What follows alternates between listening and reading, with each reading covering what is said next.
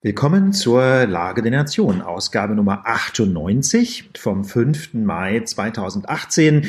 Und an den Mikrofonen begrüßen euch wie immer Philipp Banse und Ulf Burmeier. Ja, schön, dass ihr wieder dabei seid bei unserer wöchentlichen Zusammenfassung des politischen Geschehens in Deutschland und der Welt.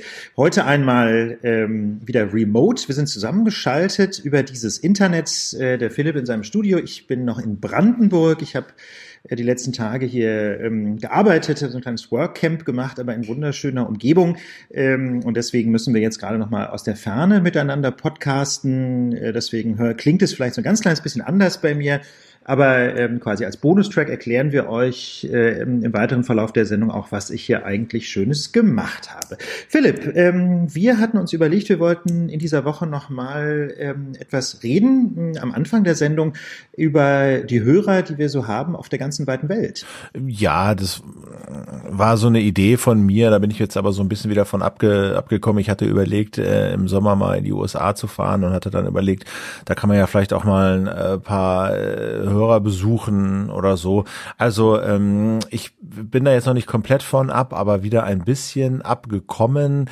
Ähm, aber vielleicht, äh, weiß ich nicht, wenn ihr da Ideen habt, was man da so in Kalifornien, wie man da vielleicht auch ein bisschen preisgünstiger als 250 Dollar pro Nacht mit einem mit einem Wohnmobil durch die Gegend zu fahren reisen könnte, dann bin ich dafür ganz offen. Aber momentan ähm, sehe ich das gerade wieder nicht so realistisch. Äh, aber äh, wie gesagt, es wird trotzdem mal interessant interessant, wer von euch da in der Gegend wohnt, Kalifornien, ähm, äh, Westküste USA und äh, an dieser Gelegenheit, bei, an dieser Stelle vielleicht auch nochmal der Hinweis an äh, auf unsere Lagebilder. Da gibt's ja mittlerweile auch ähm, fast 2000 an die an ne, in der Richtung. Ich glaube mehr als 2000. Mehr als 2000. Ne? Leider nicht alle leider nicht alle mit Koordinaten. Das ist so ein bisschen das Problem. Also wir haben ganz ganz viele Bilder, ähm, aber viele haben keine GPS-Koordinaten und das ist äh, das ist deswegen so schade, weil wir die Bilder ähm, ähm, ja eintragen in die Lagekarte. Das heißt also, wenn es irgendwie möglich ist, schickt uns am allerbesten Bilder mit den Ortsangaben, also quasi mit den Ortsangaben gespeichert im Bild. Wir haben nicht die Zeit, jetzt irgendwie bei ganz vielen Bildern diese Koordinaten von Hand nachzutragen in der Datei, aber vielleicht könnt ihr die Bilder ja gleich mit Koordinaten aufnehmen, wenn ihr da Lust drauf habt. Ähm, dann stellen wir sie nämlich in die Lagekarte ein. Die findet ihr auf lagedernation.org slash Lagekarte, lagedernation.org slash Lagekarte. Und dort könnt ihr euch anschauen, wo auf der Welt Welt ähm, Menschen die Lage gehört haben. Und jedenfalls ähm, Philipp und mir macht es einfach sehr, sehr viel Spaß zu sehen, äh, wo ihr überall unterwegs seid, wo ihr Urlaub macht, wo ihr wohnt und ähm, dass ihr dabei die Lage hört. Genau, und Lagebilder könnt ihr schicken an lagebilder.lagedernation.org, immer nett äh, und äh, wie gesagt, eine schöne Sammlung. Ähm, genau, ach ja, ap ja. apropos, die Idee bei den Lagebildern, das hatten wir, haben wir jetzt noch nicht gesagt, ist, dass ihr einfach das fotografiert, was ihr seht, wenn ihr die Lage hört. Also nicht ja. euch selber oder ja, so, das könnt genau. ihr natürlich auch gerne, aber eigentlich geht es uns vor allem um die ähm, ähm, um die Situation. Aber wir immer so ein bisschen versuchen zu verstehen, wer sind eigentlich die Menschen, die uns hören und was tun die gerade? Wie ist so die Situation, in der äh, ihr die Lage hört? Insofern quasi eure Perspektive, wenn ihr jetzt gerade äh, am Abspülen seid, ist das wunderbar, wenn ihr mit dem Kinderwagen um den Block geht, wenn ihr reitet oder was auch immer ihr gerade tut, wenn ihr die Lage hört, ähm, freuen wir uns sehr, wenn ihr diese Perspektive auf die Welt einmal knipst, wie gesagt, idealerweise mit Koordinaten und einschickt an lagebilder.lagedenation.org. Ganz herzlich herzlichen Dank. Genau. Ähm, wir kommen zum ersten Thema. Ähm, das ist das Thema Ellwangen. Ein, ähm, eine Flüchtlingsunterkunft in Baden-Württemberg, äh, wo es zu, wie sagt man, Ausschreitungen, Krawallen, Auseinandersetzungen gekommen ist. Wie würdest du das beschreiben? Das ist, das ist ehrlich gesagt gar nicht so einfach, den Presseberichten zu entnehmen, was da passiert ist. Aber wir müssen es auch zeitlich so ein bisschen auseinanderhalten. Es gab nämlich zwei äh, Anlässe zur Berichterstattung. Das erste äh, was, was quasi durch die Presse ging, was aber zeitlich das zweite ist, das war ein Großeinsatz der Polizei. Die äh, Polizei hat dort mit einem Sondereinsatzkommando einen Flüchtling in Abschiebehaft genommen. Sie hat also quasi ein, eine Unterkunft für geflüchtete Menschen gestürmt, ähm, offensichtlich mit schwerem Gerät und Schutzanzügen und so muss wohl ziemlich martialisch ausgesehen haben und dabei einen Menschen in Abschiebehaft genommen Der Hintergrund dieses Einsatzes allerdings ähm, ist das, was Philipp gerade angesprochen hat, ähm, was man möglicherweise als Ausschreitung bezeichnen kann. Das war ein, ein paar Tage vorher. Ähm, da sollte dieser Mensch nämlich schon mal abgeschoben werden, also nicht in Abschiebehaft genommen, sondern direkt abgeschoben werden. Und das haben wohl 150 Flüchtlinge aus dieser Einrichtung verhindert, indem sie, äh, so jedenfalls schildert es die Polizei, den Streifenwagen attackiert haben und Polizisten bedrängt haben. Also es kam nicht direkt ähm, quasi zu Schlägen oder Gewaltanwendung, aber irgendwie so eine Rangelei muss schon gewesen sein. Und ähm, im Ergebnis jedenfalls ähm, haben die Beamten dann bei diesem ersten Einsatz ähm, das Feld geräumt und sahen sich nicht in der Lage, den Flüchtling mitzunehmen. Genau, und dann kam sie halt nochmal wieder und das äh, war dann ein recht rabiater Einsatz, an dessen Ende eben dieser Mann in Abschiebehaft genommen wurde. Und da stellt sich jetzt die Frage, wie immer, wenn es zu, zu so einem aufregen, äh, aufsehenerregenden Einzelfall kommt, was lernen wir daraus? Ja, ist das ein, ein Einzelfall, den man halt so hinnimmt, äh, shit happens, oder äh, müssen daraus irgendwelche Lehren gezogen werden? Können wir daraus irgendwas lernen für weiterreichende politische Entscheidungen? Und äh, da denke ich, hat Herbert Prantl in der Süddeutschen, finde ich, ganz ähm, hilfreichen äh, Kommentar geschrieben, der sagt, also klar, äh, das Recht muss durchgesetzt werden und das, was die, die Flüchtlinge dort in diesem Heim offensichtlich veranstaltet haben, war nah am Landfriedensbruch, also die, dieser Versuch zu verhindern, dass der Mann abgeschoben äh, wird. Ähm, in dieser zweiten Aktion sagt er, gut, äh, gehen wir mal davon aus, dass es eine Aktion zur Durchsetzung geltenden Rechts war, dann ist das erstmal legitim. War es verhältnismäßig? Schwer zu beurteilen. Ja. ja. Ist in der Tat schwer zu beurteilen. Auf der anderen Seite muss man sehen, ähm, die Beamten haben es ja beim ersten Mal äh, sanft versucht. Das hat offensichtlich nicht funktioniert. Und ähm, insofern kann ich schon verstehen, dass die natürlich vermeiden wollen, dass es dann äh, beim zweiten Versuch zum einen wieder schief geht. Ja, das muss man auch mal sehen, dass das Recht quasi, nämlich die Abschiebung dieses Menschen, dem Unrecht, ja, nämlich der, dem, dem Aufbäumen ja, dieser Flüchtlinge in der Unterkunft nicht äh, weichen muss. Dass, ähm, dass sie das durchsetzen wollten, das kann ich schon ehrlich gesagt nachvollziehen. Und zum Zweiten äh, wollen konnten sie sicherlich auch nicht verletzt werden dabei. Auch das ist ja völlig selbstverständlich. Also der Dienst bei der Polizei ist ohnehin extrem gefährlich. Ähm, es werden ja ständig Beamte verletzt ähm, aus allen möglichen Gründen und dass die das jetzt nicht riskieren wollten und deswegen bei dieser, wie soll ich sagen, offensichtlich zum Widerstand bereiten Menge da auf einen robusten Einsatz gesetzt haben. Das kann ich persönlich nachvollziehen. Also und jetzt ähm, kann man, denke ich, kann man, denke ich, argumentieren, äh, das, was da so weit passiert ist, das war zunächst unerfreulich und äh, nicht rechtens und dass die Polizei da so eingerückt ist, denke ich, kann man nach Lage der Dinge durchaus nachvollziehen. Wie gesagt, Verhältnismäßigkeit ist immer ein, ein wichtiger Punkt. Bei allem ist ein wichtiger Verhältnis, so ein wichtiger Grundsatz, ne, dass man äh, quasi nicht einfach jedes Mittel anwenden darf, um äh, Recht durchzusetzen. Aber in dem Fall scheint es durchaus nachvollziehbar zu sein. Die Frage ist jetzt so ein bisschen, ähm, was sagt uns das und wofür wird diese, dieser Vorfall eventuell instrumentalisiert? Und ähm, das, äh, da reitet natürlich, wie nicht anders zu erwarten, die CSU mal wieder vorne weg. CSU-Landesgruppenchef Alexander Dobrindt, also äh, der quasi der Chef der CSU-Abgeordneten im Bundestag, der sagt, na ja, ähm, wir müssen da Ordnung reinbringen und das werden eben unsere geplanten Ankerzentren für uns erledigen. Also der nimmt halt diesen Vorfall, äh, um quasi seine Ankerzentren äh, zu rechtfertigen. Und auch da gab es, wie das der Zufall so will, in dieser Woche konkreteres aus dem Innenministerium zu hören. Horst Seehofer hat quasi die wichtigsten Pläne am Donnerstag vorgestellt, was sein Innenministerium also alles machen will. Unter anderem plant Seehofer bis zum Herbst fünf oder sechs Asyl- und Abschiebezentren einzurichten mit jeweils 1000 bis 1500 Bewohnern. Und da soll dann so die Hoffnung und Interpretation der CSU endlich Ordnung einkehren. Da soll dann in diesen Asylzentren und Abschiebezentren soll das Asylverfahren komplett abgewickelt werden. Also Flüchtlinge ohne Bleibeperspektive sollen aus diesen Zentren möglichst direkt wieder abgeschoben werden. Und da ist jetzt die Frage, klappt das? Wird das was? Ist das der richtige Weg? Ist das die richtige Antwort? Ja, dazu kann man sich zunächst mal anschauen, wie denn eigentlich solche Ankerzentren in der Praxis aussehen. Es gibt da in Bayern quasi so ein Musterzentrum, das heißt jetzt nicht Ankerzentrum, aber das ist quasi so das äh, bayerische Vorbild, ähm, das Horst Seehofer jetzt bundesweit kopieren möchte.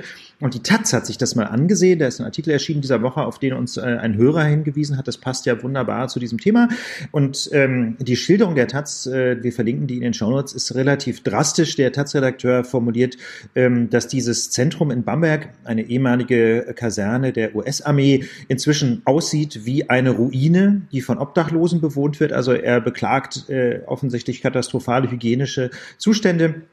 Und die hat dann also mal einen Asylbewerber begleitet durch dieses Haus, ähm, der äh, mit dem Namen Amos vorgestellt wird. Ob das jetzt tatsächlich sein Name ist oder so ein Pseudonym, das wurde nicht richtig deutlich in dem Text. Und jedenfalls sagt Amos zur Taz, Oton jetzt, ich bin die meiste Zeit hier drin, ja, also in diesem Ankerzentrum, ähm, das nämlich von Zäunen umgeben ist und mit, äh, wie die Taz schreibt, drei äh, Rollen Stacheldraht obendrauf. Also sieht wahrscheinlich wirklich aus wie so ein Camp.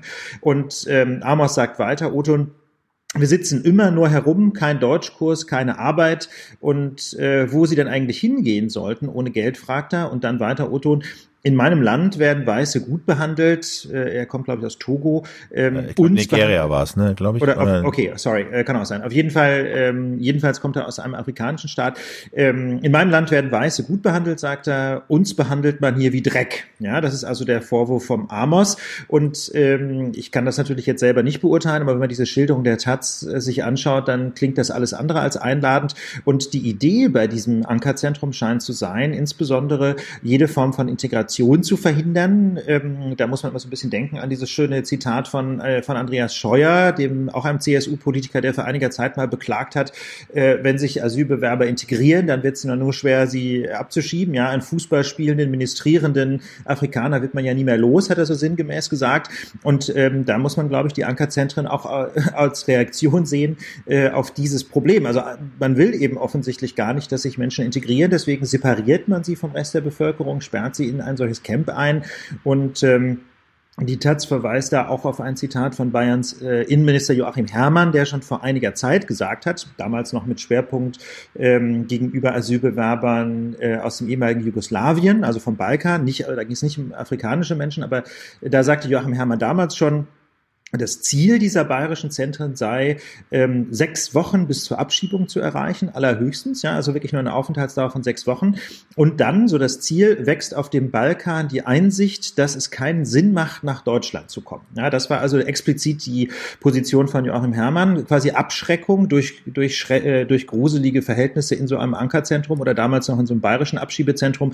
Und ähm, diese Abschreckungspolitik soll nun offenbar äh, gegenüber Flüchtlingen aus der ganzen Welt gefahren werden. Ja, ich wundere mich auch, dass diese Ankerzentren nun ausgerechnet als Lösung angepriesen werden, wie für Probleme, wie wir sie in Elwang gesehen haben. Ähm, das Problem ist doch unter anderem, dass in diesen äh, Unterkünften sehr viele Menschen sehr eng beieinander leben mit völlig unklaren Aussichten aus völlig unterschiedlichen Kulturen. Und das haben wir ja auch bei der, bei dieser Statistik über, sag mal, Kriminalität unter Flüchtlingen gesehen, dass viele dieser ähm, Vorfälle, die da in der Statistik landen, ähm, eben zustande kommen, weil Menschen so dicht aufeinander hängen. Ja, und äh, weil das Aggressionspotenzial wächst. Und wenn da 1000 bis 1500 Leute in so einem Ankerzentrum rumhängen, äh, ohne, ohne, ohne wirklich klare Perspektive, bin ich mir nicht sicher, äh, dass das die Lage im Wesentlichen befrieden wird. Zumal, wenn sie das nicht verlassen dürfen. Ja, das heißt dann zwar immer bei der CSU, nein, wir wollen da sozusagen die Menschen nicht ihrer Freiheit berauben, aber de facto werden sie es nicht verlassen dürfen. Ja, also das passt irgendwie nicht zusammen und ich bin, ich bin mir nicht sicher, ob es gelingen wird, da Zustände herzustellen, ähm, die nicht völlig eskalieren. Also ich denke auch, dass die äh, humanitäre Situation in diesen Ankerzentren absehbar desaströs sein wird. Das äh, zeigen ja die, zeigt das bayerische Vorbild, denke ich, sehr schön. Ähm, außerdem auch die Motivationslage. Ja, also wenn die CSU-Politiker tatsächlich explizit ja den Journalisten in den Blog diktieren, wie gesagt Joachim Herrmann vor einiger Zeit äh, mit damals noch einem Blick auf den Balkan, aber das äh, ist offensichtlich ja immer noch der Plan. Ja, dass es darum geht, ähm, dass es, dass diese, dass die von diesen Ankerzentren die Botschaft ausgeht, dass es furchtbar ist in Deutschland und dass man besser nicht nach nach Deutschland kommt, dann kann man sich ja vorstellen, ähm, wie groß die Motivation der Behörden sein wird, in diesen Ankerzentren irgendwie angenehme Verhältnisse zu schaffen. Und ganz offensichtlich geht es auch darum, ähm, gerade niemanden zu integrieren und niemandem Deutsch beizubringen oder so. Und das, äh, das ist schon eine sehr interessante Position. Auf der anderen Seite muss man natürlich sehen, ähm, gibt es möglicherweise auch nur begrenztes Potenzial tatsächlich zur Integration von Menschen und dass man das dann konzentriert auf solche Menschen, die tatsächlich eine realistische Bleibeperspektive haben, ja, weil bei ihnen äh, absehbar äh, quasi rechtliche Gründe zum äh, vorliegen, die sie berechtigen, in Deutschland zu bleiben. Das kann möglicherweise ja auch Sinn machen. Also wenn es denn tatsächlich so ist, ähm, dass, dass in solche Ankerzentren nur Menschen kommen, bei denen nach menschlichem Ermessen ausgeschlossen ist, dass sie tatsächlich eine Bleibeperspektive haben, dann äh, ähm, dann kann es möglicherweise ja Sinn machen, deren Verfahren zu beschleunigen. Ja, damit will ich jetzt also die unmenschlichen Zustände nicht schön reden, so, aber grundsätzlich das Verfahren zu beschleunigen für Menschen, die im Ergebnis ohnehin nicht bleiben können, das, äh, dem könnte ich sogar auch einen humanitären Aspekt abgewinnen. Ne? Denn man hat ja nichts davon, wenn man über Jahre lang in Deutschland quasi zittert und bangt, ob man nun bleiben darf und dann letztlich doch nicht bleiben darf. Wir haben in dieser Woche auch noch über die schwarze Null zu reden. Äh, das nehmen wir mal zum Anlass, um das Konzept so ein bisschen zu erklären. Und zwar hat äh, der Bundesfinanzminister Olaf Scholz in dieser Woche äh, seinen Haushaltsplan im Kabinett vorgestellt. Also er hat halt vorgelegt, ähm, für was er gedenkt, Geld auszugeben, welches Ministerium wie viel Geld bekommen soll, wofür dieses Geld ausgegeben werden soll. Und ähm, dabei ist natürlich, steht dieses äh, Konzept der schwarzen Null äh, ganz weit oben. Das hatte auch äh, Scholz Vorgänger, Herr Schäuble, äh, quasi eingeführt und durchgezogen. Und äh, das Konzept meint einfach, äh, schwarze Null meint keine neuen Schulden. Also man muss sich ja vorstellen, so ein Haushalt ist letztlich nicht viel anders im Kern als ein privater Haushalt eben auch. Man hat Einnahmen, man hat Ausgaben und übers Jahr gerechnet, äh, so das Konzept der schwarzen Null, will halt der Staat nicht mehr ausgeben, als er durch Steuern im Wesentlichen einnimmt. Und natürlich wurden über die letzten Jahrzehnte viele Milliarden äh, auch äh, Steuer, äh, Schulden angehäuft. Da wird ein Teil von abgebaut, die sind noch da, aber es soll halt pro Jahr sollen halt keine neuen Schulden hinzukommen, sondern man will im Prinzip so viel ausgeben, wie man einnimmt. Und da gibt's jetzt verschiedene Kritiken dran, die wir mal so ein bisschen aufdröseln können. Die erste Also ein Konzept, bevor, müssen, ja. wir müssen versuchen, das so ein bisschen thematisch klar zu strukturieren, woran diese Kritik geäußert wird. Also richtet sich die Kritik gegen den Haushaltsplan insgesamt oder schon gegen die These, überhaupt eine schwarze Null anzupeilen? Naja, also also, unterschiedlich. Also einige sagen, schwarze Null an sich ist falsch, weil es sozusagen Ausgaben limitiert, weil es verhindert, dass meinetwegen ja der Sozialstaat gestärkt wird, da weil sie sagen, dass im, im, im, in guten Zeiten, wenn so viel Geld da ist wie jetzt, dann äh, muss halt auch Geld ausgegeben werden für beispielsweise soziale Zwecke. Andere sagen, äh, schwarze Null ist im Prinzip gut, das werde ich auch gleich nochmal ein bisschen referieren, äh, aber so wie sie umgesetzt ist, ist falsch. Ja? Also also äh, die erste Kritik lautet, ähm, dass so wie die schwarze Null von Scholz jetzt hier präsentiert wird, dass sie schön gerechnet ist. Also dass er zwar auf dem Papier sagt, wir geben, äh, werden in den nächsten Jahren pro Jahr nicht mehr ausgeben, als wir einnehmen, aber ähm, da sind halt, und das ist, denke ich, unstrittig, äh, ein, einfach Ausgaben nicht mit berücksichtigt, die ziemlich sicher oder zum Teil schon garantiert kommen werden. Also zum Beispiel will die EU aller Voraussicht nach 10, 11, 12 Milliarden mehr pro pro Jahr haben äh, für ihren Haushalt, weil die EU, weil äh, Großbritannien austreten wird, äh, weil die äh, Kosten anders umgelegt werden müssen. Das hat Oettinger schon gesagt. Diese Kosten sind im Haushalt nicht mit drin. Also das wird dann mehr ausgegeben werden müssen, als das Günther, bisher vorgesehen. Äh, Günther, äh, Günther Oettinger. Oettinger. Das müssen wir immer dazu sagen. Günther Oettinger ist quasi der Finanzminister der Europäischen Union, ja, der genau. sogenannte Haushaltskommissar. Genau. Außerdem äh, hat Ursula von der Leyen auch gesagt, sie braucht mehr Geld äh, für die Bundeswehr. Die kriegen auch mehr Geld nach dem jetzigen Haushaltsplan, aber eben nicht so viel wie von der Leyen hätte und auch nicht bei weitem nicht so viel, äh, wie nötig wäre, um dieses Ziel äh, von zwei Prozent der Ausgaben äh, quasi für die Verteidigung, zu der sich die Bundesregierung zumindest bekannt hat, zu erreichen, um das zu erreichen. Also da kommen noch weitere Ausgaben aller Voraussicht nach hinzu, die halt in diesem Haushaltsplan nicht vorgesehen sind. Das ist allerdings auch eine Kritik, die immer eigentlich an Haushalten geübt wird, äh, weil ja man da sehr viel tricksen und schieben und schönrechnen kann. Ähm, so, das ist so das, das die eine Kritik, die jetzt geübt wurde an diesem an diesem Ding von von an diesem Haushaltsplan äh, von Scholz. Ähm, die zweite. Das ist ja zunächst mal zunächst mal muss man immer ein ja. bisschen einsortieren. Das ja. ist ja zunächst mal eine Kritik an diesem konkreten Zahlenwerk, wo einfach gesagt wird, das stimmt ja schon rechnerisch nicht. Ne? Da gibt's also eine ganze Reihe an Ausgabeposten, die finden sich da einfach nicht, obwohl jetzt schon klar ist, ähm, dass diese Ausgaben verhältnt genau. werden. Ne? Das, genau, da sagt Altmaier, da sagt Altmaier zum Beispiel, Wirtschaftsminister sagt, ja, das stimmt, aber das gab es auch schon in anderen Haushalten und ähm, da kommen dann äh, sozusagen unterwegs ja immer auch wieder Geld rein, was man dafür ausgeben kann. Also da ist so die Sache, wir fahren erstmal los und da kommt schon Geld rein und dann passt das schon. So, das ist so diese eine Kritik an diesem konkreten Zahlenwerk. Das ist aber quasi eigentlich bei jedem Haushalt mehr oder weniger weniger der Fall. Und die zweite, der zweite Kritikansatz, den finde ich eigentlich hm, interessanter, wesentlicher und nachvollziehbarer ist, ähm, wie die zum Beispiel von Michael Sauger im Spiegel nachgezogen wird. Er sagt, im Prinzip ist dieses Konzept der schwarzen Null eigentlich gut, weil er sagt, die Bundesregierung hat halt eigentlich so ein, ein, eine, eine Theorie von John Maynard Keynes, zum Ökonomen, ähm, äh, der recht bekannt und respektiert ist, umgesetzt, der eigentlich sagt, man muss antizyklisch Geld ausgeben. Also danach muss man sozusagen, wenn äh, es Krisen gibt und äh, ne, Staaten in der Krise sind, dann muss der Staat investieren, dann muss er Schulden machen. Und Sauger sagt, genau das hat die Bundesregierung getan. 2008, 2009 haben die halt gigantisches Geld ausgegeben für Abwrackprämien, Steuersenkung, Kurzarbeitergeld. Und in der Folge stiegen die Staatsschulden an, aber die und das war gut so. Ne? Ja. Das ist das ist die These ähm, von von Keynes äh, und ähm, Ökonomen, die quasi sich auf ihn berufen. Das war genau richtig so. Ja, das ist das, was man so schön äh, im amerikanischen Sprachraum als Deficit Spending äh, bezeichnet. Ne? Dass man so ganz bewusst Schulden macht in Krisenzeiten als Staat, um die Wirtschaft am totalen Zusammenbruch ähm, zu hindern und äh, einfach insbesondere auch zu verhindern, dass quasi ganz viele Strukturen kaputt gehen. Also zum Beispiel Unternehmen äh, Insolvenz anmelden müssen, die man dann später braucht, damit der Aufschwung funktionieren kann. Also mit anderen Worten, man lebt in der Krise ganz bewusst auf Pump, aber natürlich muss man dann irgendwann diese Schulden auch wieder zurückzahlen. Genau. Und das ist, glaube ich, die These, wieso jetzt gerade die schwarze Null eine gute Idee sein soll. Genau. Und er und Sager argumentiert, jetzt ist der Boom da, auch ausgelöst durch diese erhöhten Staatsschulden und die Staatsausgaben.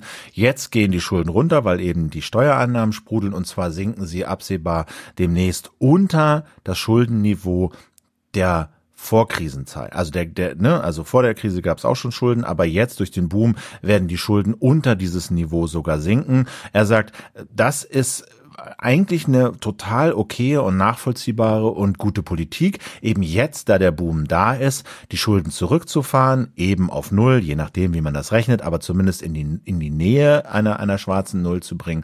Sein Argument, und das teilt im Prinzip auch die SZ, ist, dass aber das Geld, was ausgegeben wird, falsch ausgegeben wird. Dass da sozusagen die Prioritäten falsch gesetzt werden. Er argumentiert, und das finde ich total nachvollziehbar, und die SZ macht das auch, zu sagen, okay, wir sehen zu, dass wir keine neuen Schulden aufnehmen, aber durch die guten Steuereinnahmen haben wir Geld zu verteilen. Im Koalitionsvertrag ist von 46 Milliarden die Rede. Dieses Geld will Scholz auch ausgeben, aber so wie er es ausgibt, ist es eben falsch. Und das haben wir ja auch oft schon in der Lage kritisiert. Ja, sie geben Geld für Straßen, digitale Infrastruktur, Schulen, Bildung aus, aber eben viel zu wenig. Stattdessen stecken sie das Geld in sagen wir mal, Ausgaben, die nicht als Investition wirklich angesehen werden können, sondern eigentlich dazu dienen, ihre Klientel zu beruhigen. Baukindergeld, haben wir auch schon drüber gesprochen. Letztlich eine Neuauflage dieser gescheiterten Eigenheimzulage, wo Menschen also eine überschaubare Summe kriegen, wenn sie sich ein Haus bauen oder eine Wohnung kaufen wollen. Äh, wie gesagt, warum das Mist ist, haben wir schon erklärt. Mütterrente, ja, ist also eine zusätzliche Rente für eine überschaubare äh, Menge an Menschen, die dann auch noch vor allen Dingen aus besser gestellten Familien kommen. Äh, und das kostet ein wahnsinniges Geld. Kindergelderhöhung, haben wir auch schon drüber gesprochen. Klingt erstmal gut, ist ist aber so, wie es angelegt ist, dieses Kindergeld, dass wirklich alle dieses Kindergeld kriegen, ähm, wahnsinnig teuer und Studien haben auch gezeigt, bringt eigentlich wenig im Sinne von bessere Bedingungen für Kinder, mehr Kinder pro Familie. Und es bleibt einfach dann zu wenig über, um in Ausbau von Straßen und Schienen etc. und Digitalisierung und, und, und medizinischer Versorgung zu investieren. Das fällt nicht komplett unter den Tisch, aber es ist einfach äh, zu wenig, um wirklich, wirklich für die Zukunft, finde ich, eine Infrastruktur aufzubauen, die dann in Krisenzeiten auch wirklich hält. Und in dieses Rohr bläst auch die SZ, die haben das mal nachgerechnet, die sagen, ja, diese 46 Milliarden, die der GroKo ausgeben will, die gibt Scholz auch aus, aber also die argumentieren, das ist so ein bisschen Augenwischerei, denn ähm, das, was wirklich relevant ist, sind Investitionen. Also wirklich Geld ausgeben für Infrastruktur, für digitale Netze, für Straßen, vor allen Dingen für Schienen. Aber nicht alles von diesen 46 Milliarden ist eben Investition, sondern vieles ist, sagen wir mal, da sind dann 10 Milliarden dabei in diesen 46 Milliarden, die aber der Bund einfach an die Länder überweist, weil der Soli zum Teil wegfällt, also Steuereinnahmen für die Länder wegfallen und da sagt der Bund den Ländern, okay, das gleichen wir euch aus. Das sind 10 Milliarden, die stecken in diesen 46 Milliarden drin, die gehen aber nicht in die Infrastruktur, sondern es ist einfach nur ein Ausgleich für aus wegfallende Steuer für die Länder.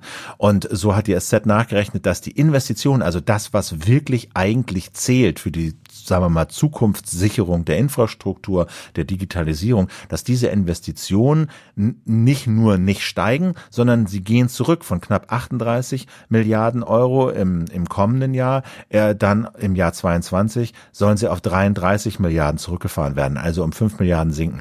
Und ich denke, das kann es nicht sein.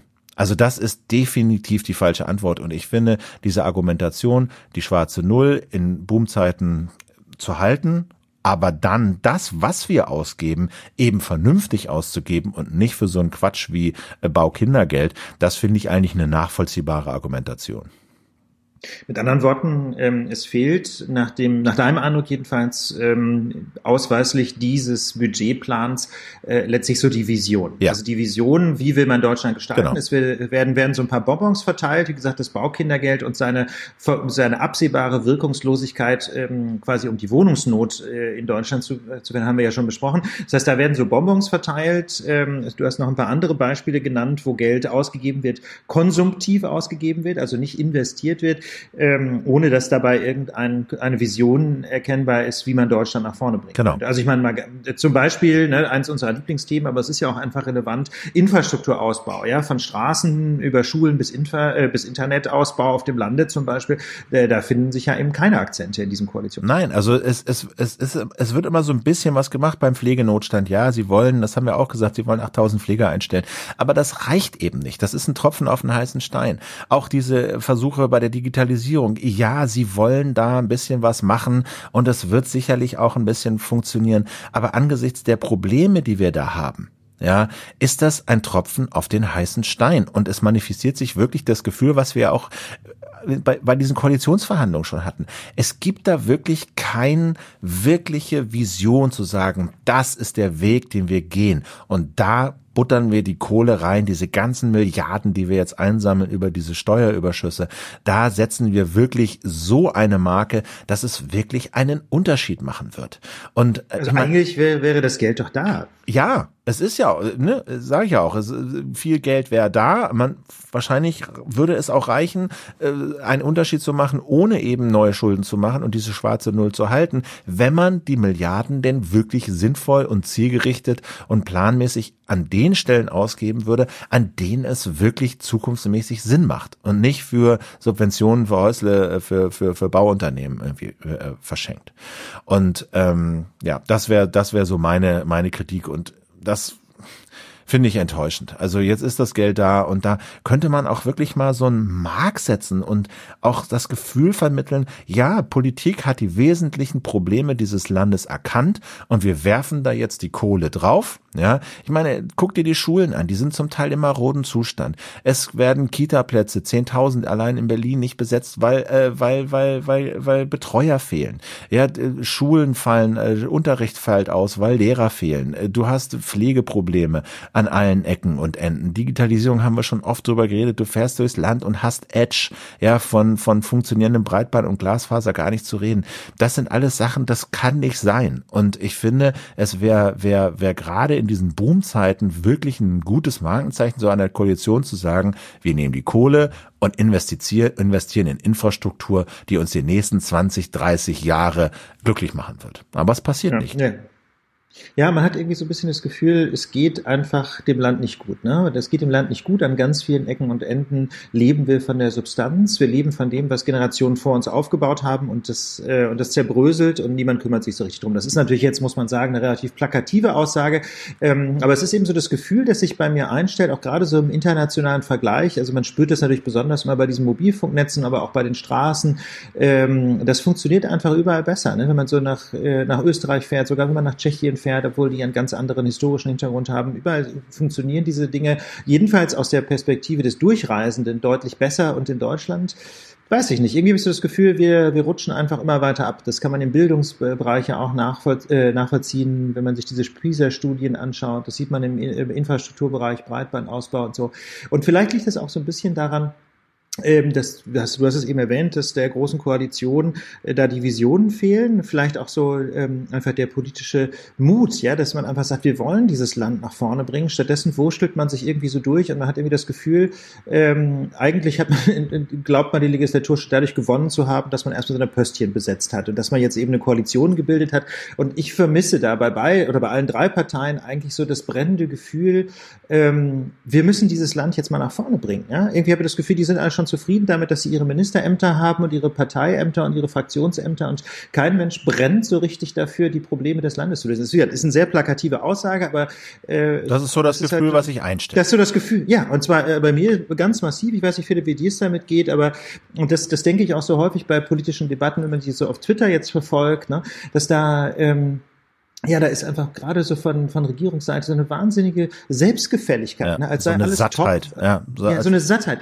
ne? als sei alles super, dadurch, dass man die große Koalition zustande gebracht hat. Die große Koalition ist aber kein Selbstzweck, ja. Es ist nicht alles super, weil man Angela Merkel zum so und so vierten Mal zur Kanzlerin gewählt hat. Das ist allenfalls der Hebel, um dieses Land nach vorne zu bringen. Das ist aber überhaupt noch kein, äh, kein, kein Achievement, ja. Das ist überhaupt keine Errungenschaft, die man sich jetzt irgendwie ans Revers heften kann. Im Gegenteil, das wäre allenfalls der Hebel dazu, jetzt doch mal was anzupacken. Und ähm, äh, auf mich persönlich wirkt dieser Haushaltsentwurf äh, genau so, dass man das eben nicht tut. Man packt gar nichts an. Ja? Man wurschtelt sich so durch, man setzt keine Akzente. Und ähm, insofern fürchte ich, dass, äh, dass ein solcher Haushaltsentwurf dazu geeignet sein könnte, äh, den Frust der Menschen massiv zu steigern und, und auch die Neigung zu steigern, radikale Parteien zu wählen äh, in, in drei, vier Jahren bei der nächsten Bundestagswahl.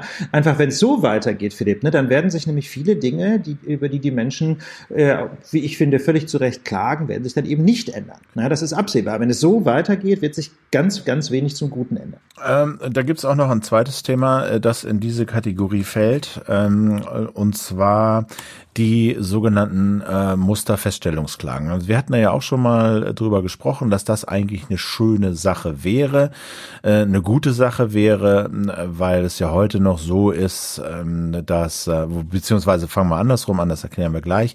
Also die Bundesregierung hat Pläne ja, veröffentlicht und das ist zumindest äh, sind die veröffentlicht worden, ähm, eine sogenannte Musterfeststellungsklage ähm, einzuführen. Und die Frage ist erstmal, was ist denn im Prinzip die Idee so einer Musterfeststellungsklage?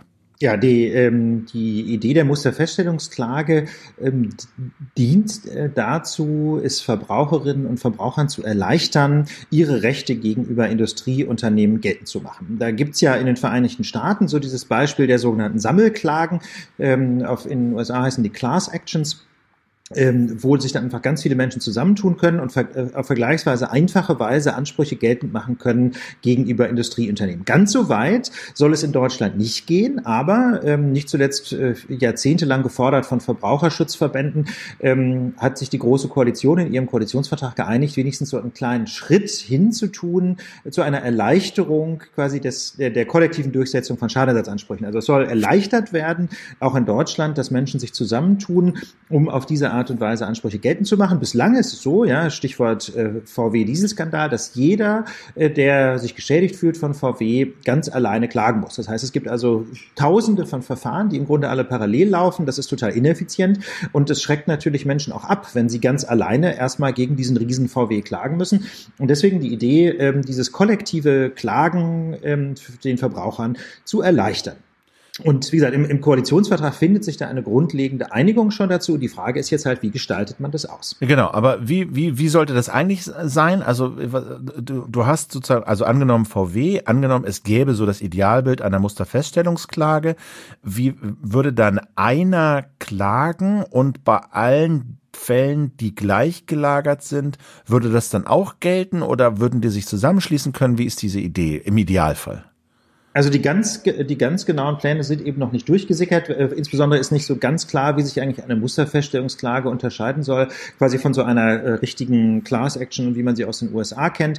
Ähm, das ist alles noch so ein bisschen im Fluss, aber jedenfalls sind inzwischen so ein paar Eckpunkte durchgesickert, ähm, wie die Große Koalition diese grundsätzliche Einigung umsetzen will. Und diese Eckpunkte haben schon relativ scharfe Kritik hervorgerufen. Das liegt an Details, wie sie jetzt ausgestaltet werden soll. Also vielleicht mal zu der Einigung, soweit, soweit sie sich sich jetzt aus Presseberichten ergibt. Ähm, diese Musterfeststellungsklage soll es eben Verbrauchern ermöglichen, über einen Verband gemeinsam Ansprüche gegen Unternehmen geltend zu machen. Das heißt also, Verbraucher wenden sich an einen Verband, an einen Verein und dieser ähm, und das ist die Voraussetzung dafür, dass man tatsächlich so eine Musterfeststellungsklage äh, gemeinsam führen kann. Also das muss der Verband machen. Der Verband soll. Nee, dafür müssen sich, ja, das, äh, wie das, wie das ganz ja. genau läuft, weiß auch noch keiner. Auf jeden Fall müssen sich mindestens zehn Leute finden, die über einen Verband Klage einreichen, und zwar beim Landgericht Bonn. Anscheinend okay. soll es ein zentrales Gericht geben für diese Musterfeststellungsklagen. So jedenfalls Presseberichte. Wir sind da so ein bisschen im Wagen, weil es einfach noch keinen Gesetzentwurf gibt. Sonst würden wir das natürlich präziser beschreiben können. Wir müssen uns da auf das stützen, was andere Journalisten geschrieben haben. In diesem Fall gibt es zum Beispiel äh, Berichte vom Handelsblatt und von der Märkischen Allgemeinen Zeitung Zeitung. Ähm, deswegen können wir das jetzt nicht mit der genauen Präzision liefern, wie wir das gerne würden, aber die Presseberichte sind eben unscharf, wie sie sind. Also wie gesagt, zehn Kläger müssen sich finden und die müssen dann über einen Verband Klage beim Landgericht Bonn einreichen. Und dann hat das Gericht wohl die Möglichkeit, diese Klage, diese Musterfeststellungsklage anzunehmen. Und wenn das Gericht zunächst mal sagt, ja, finden wir gut, dann müssen sich mindestens 50 Verbraucher mit gleichem Anliegen der Klage anschließen. Und dazu kann man sich bei einem Register registrieren lassen, das das Bundesamt für Justiz führt. Also zehn Leute gehen zu einem Verband, dann wird zunächst mal gemeinsam was eingereicht beim Landgericht Bonn. Und dann wird es wohl so eine Art öffentlichen Aufruf geben, sich diesem Verfahren anzuschließen. Das tut man dann, indem man das erklärt gegenüber dem Bundesamt für Justiz okay. und eine Gebühr muss man zahlen. Und der Vorteil, den man dann hat, sobald man sich da angeschlossen hat, wird die Verjährung unterbrochen und zwar rückwirkend zum Zeitpunkt dieser Klageerhebung der ersten zehn. Okay. Und das ist der, gerade so bei Haftungsfragen ist die Verjährung immer ein ganz, ganz zentraler Punkt, ähm, weil die Verjährung im deutschen Zivilrecht in den, in den meisten Fällen nur drei Jahre beträgt. Es gibt noch ein paar andere Fristen, aber meistens sind es drei Jahre. Das ist die sogenannte regelmäßige Verjährung. Und äh, das ist halt relativ kurz. Ja? Also beim VW-Dieselskandal zum Beispiel ähm, droht droht jetzt äh, in ganz vielen Fällen die Verjährung. Und deswegen ist in diesem, äh, in diesem Punkt Musterfeststellungsklage auch relativ viel Druck auf dem Kessel, weil bis zum Jahresende da ähm, einfach ein Gesetz beschlossen sein muss, sonst rutschen ganz viele Verfahren in die Verjährung. Okay, ah, gut. Also das heißt, die Verbände oder Verbände insgesamt spielen also bei dieser Idee, wie sie jetzt erstmal formuliert wurde, in Presseberichten eine ganz zentrale Rolle. Jetzt ganz ist genau. ja die Frage, welche Verbände können die Klagen von Verbrauchern koordinieren. Ganz genau. Und das ist nämlich äh, eine ganz spannende Frage. Wir haben ja im, gerade im Kontext Dieselskandal häufig verwiesen auf die deutsche Umwelthilfe, ja, die sich da eben äh, bislang vor allem mit Klagen vor den Verwaltungsgerichten hervorgetan hat, die aber möglicherweise auch bereit wäre, in Zukunft solche Musterfeststellungsklagen zu koordinieren. Und das allerdings will die Große Koalition verhindern. Denn äh, die deutsche Umwelthilfe ist ja eine vergleichsweise kleine Organisation. Und deswegen hat man jetzt in, diesen, in diese Einigung Bedingungen reingeschrieben, Prinzipien an, diese, die diese Verbände erfüllen müssen, damit sie Musterfeststellungsklagen koordinieren können. Und diese äh, sind relativ restriktiv. Also zum einen muss der Verband mindestens vier Jahre existieren und zum anderen muss er 350 Mitglieder oder, wenn es ein Dachverband ist von Landesverbänden zum Beispiel, mindestens zehn Mitgliedsverbände nachweisen. Und da soll das Bundesamt für Justiz ebenfalls eine Liste führen aller Verbände, die überhaupt berechtigt sind, solche Musterfeststellungsklagen zu koordinieren. Okay, also es, es sind relativ hohe Ansprüche Ansprüche und äh, zum Beispiel so wie das jetzt skizziert wurde, würde die deutsche Umwelthilfe nicht in die Kategorie von Verbänden fallen, die solche Musterfeststellungsklagen durchführen dürften, nach dem Stand Ganz genau. jetzt. Die würde da rausfallen und denn die Idee wäre ja durchaus, und das wird sich die Deutsche Umwelthilfe sicher wünschen, sie könnten halt entsprechend äh, Leute einsammeln, sie könnten klagen und wenn sie gewinnen, dann gilt das halt für alle, die sich dort relativ kostengünstig und relativ einfach in diese Register haben eintragen lassen, aber so nach den Plänen, wie sie jetzt skizziert sind zumindest, zum Stand heute, äh, wäre die Deutsche Umwelthilfe äh, da raus. Transparenzhinweis muss man auch machen machen, glaube ich.